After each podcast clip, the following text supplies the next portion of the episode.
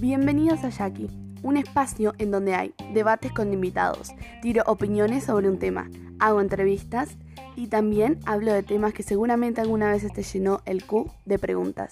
Soy Josefina Kelly y esto es Jackie. Antes de que comiences a escuchar el capítulo, contiene spoiler, así que quedas avisado. ¿Cómo están queridos oyentes? Sean bienvenidos al capítulo número 16 de Jackie. El calor no me está permitiendo grabar capítulos porque pasa que mi ventilador hace muchísimo ruido y me molesta que haya ruido en este bello podcast.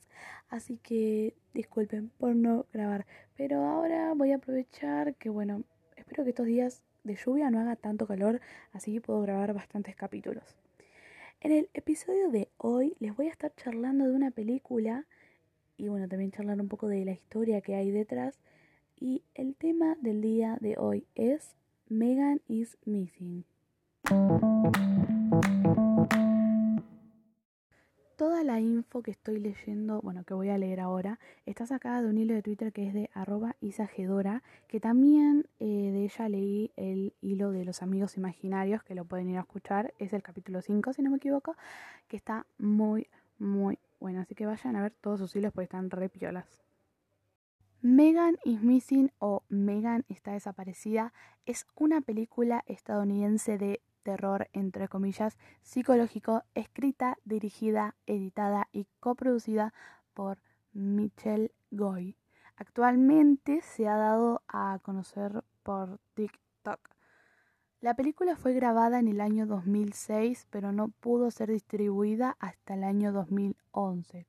Goy basó la película en una serie de casos reales de secuestros de niños y enfatizó que su razón para destacar la violencia en la película era para poner nerviosa a la gente.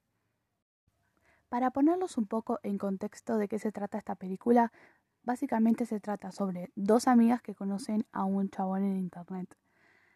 Con eso digo todo. Como dije, esta película se hizo muy viral en TikTok y dicen que bueno, te deja traumado, que no es apto para sensibles y me dio mucha curiosidad y cuando la vi me repetí totalmente. Era más fácil leer este hilo eh, que mirar la película que está en YouTube, pero no la recomiendo ver si sos sensible. Directamente ni la recomiendo porque es muy fea esa película. Pero vamos a hablar un poco de qué hay detrás y en qué está inspirada. El director, aparte de ponerte nervioso, también te muestra los riesgos modernos que hay ahora en, en el Internet.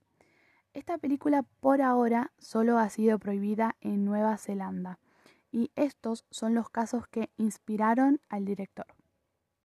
El caso más conocido es el de Alicia, que no digo su apellido porque es súper difícil de pronunciar. Esta chica a los 12 años comenzó a chatear con un joven por internet creyendo que tenía la misma edad, pero resultó ser un hombre mayor. Cuando Alicia tenía 13, el hombre la citó la obligó a subir a su vehículo para llevarla a su casa. En el transcurso de cuatro días la mantuvieron cautiva, esposada, violada y torturada en el calabozo del sótano. El hombre la filmó mientras la abusaba y lo transmitió. La transmisión fue completamente en vivo a través de transmisión de video para que otros lo presenciaran. Un espectador reconoció a Alicia por las noticias. Gracias a eso fue rescatada. Lamentablemente, este hombre salió de prisión y vive cerca de la víctima. Que si nos damos cuenta, eso ahora está pasando, que no se hace justicia por nada. Ahora el caso que más se le asemeja a la película es la historia de Ashley y Miranda.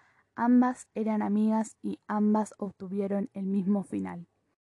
El 9 de enero del 2002, Ashley dejó su casa para caminar hasta la parada del autobús, pero nunca llegó. Amigos y familiares, incluida Miranda, comenzaron a buscarla. Ambas vivían cerca. Tanto Ashley como Megan sufrieron abuso por parte de una figura paterna. Acá nos damos cuenta que, bueno, obviamente hace referencia a la protagonista de la película que es Megan y, bueno, también tenemos a la otra amiga. En la mañana del 8 de marzo, Miranda desapareció en circunstancias similares a Ashley. Después de que ambas niñas desaparecieron, un vecino cavó un hoyo en su jardín y lo cubrió con cemento. El vecino le dijo a su hijo que era una almohadilla para un jacuzzi. El 13 de agosto del 2012, el hijo de este vecino llamó a la policía alegando que su papá había intentado violar a su novia. Al hablar con las autoridades, el hijo sugirió que su padre podría haber estado involucrado en los asesinatos de estas amigas. El vecino fue arrestado por el intento de agresión sexual y posteriormente las fuerzas del orden iniciaron una orden judicial para investigar su propiedad. El FBI inició una búsqueda el 24 de agosto del 2002. Ese día descubrieron los restos de las amigas dentro de una caja de microondas. También descubrieron un cobertizo detrás de la casa. El 25 de agosto, los restos de una de las amigas fueron desenterrados debajo de la losa de concreto en el patio trasero del vecino, donde habían sido almacenados en un barril de 55 galones.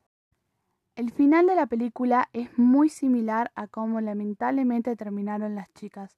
Nada más que la película fue más allá. Acá la chica que hizo el hilo dice que es una película que jamás vería, pero me pudo la curiosidad. Yo me acuerdo que cuando descubrí, digo, ¿qué es Megan is Me acuerdo que había visto un TikTok, digo, ¿qué es eso? Cuando lo busqué en YouTube, me apareció la película, vi el principio, me aburrí y bueno, decidí ver un resumen y bueno, bastante fuerte la película. Y bueno, menos mal que no me la tuve que fumar completa porque es horrible.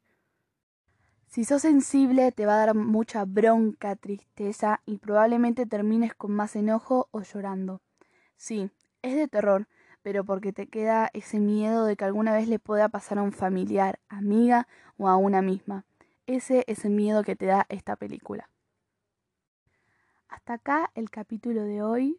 Si te ha dado curiosidad de qué se trata Megan is Missing, acá lo tenés de la mejor manera resumida para no mirar la película porque como dije, no apto para sensibles, imágenes muy explícitas. Lo que más angustia esta película es que esto está pasando, o sea, en la vida real esto, está pasando. Tenemos que vivir con ese miedo, esa angustia de salir de tu casa y no saber si vas a volver. No se olviden seguir a Jackie en Instagram, arroba Jackie-podcast, para no perderte de nada y enterarte de todo. Nos vemos en el próximo capítulo.